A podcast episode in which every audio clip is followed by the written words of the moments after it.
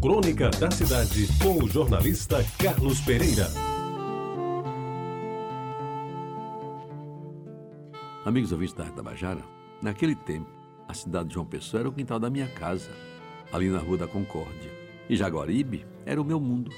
Por quê? Porque no quintal eu brincava de pega, de bola de meia, de pão quente e até de anel. Porque havia espaço e tempo para tudo.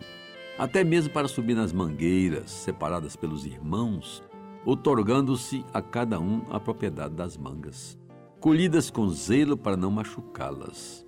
As que sobravam do lanche e da sobremesa eram expostas em vistosas bacias de alumínio. Naquela época ainda não havia plástico. Nos balcões da venda do seu Benedito, na esquina com a Vasta da Gama, onde o velho pai dividia com outros o mercado de estivas e cereais do bairro. Ah, aqueles tempos! Hoje se resume em memórias e saudades que aos poucos também vão se apagando. Jaguaribe, do cinema Jaguaribe, o medo de um buzeiro, um velho feio e sujo que botava os meninos para correr, o futebol para quem tinha comungado na missa das sete, rezada pelo Frei Jorge na igreja do Rosário, onde eu fui até coroinha.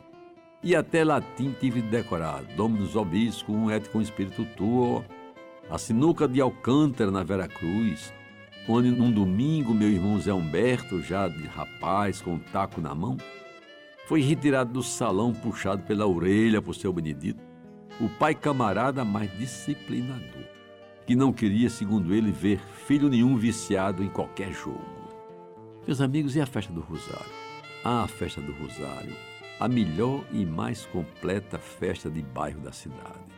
Todos os anos, no começo de outubro, quando já não chovia no litoral, a gente, depois da aula no grupo Isabel Maria ou já no ginásio do liceu, ia para casa, tomava banho, se perfumava com seiva de alfazema e rumava para o pavilhão central com a melhor roupa, o sorriso mais aberto e alguns trocados no bolso para as primeiras doses de rum com Coca-Cola ou um copinho de cerveja Brahma Teutônia muito para tomar coragem e pouco para não se viciar. Pegar coragem para mandar um bilhete à menina mais bonita do pavilhão, com quem se trocava os primeiros olhares acumpliciados. E quem sabe, depois dividia os primeiros amassos. Ah, Jaguaribe daquele tempo, da primeira namorada, do primeiro beijo, do primeiro amor. Da menina normalista que me fazia ouvir o LP. Sabe qual era o LP? O long play.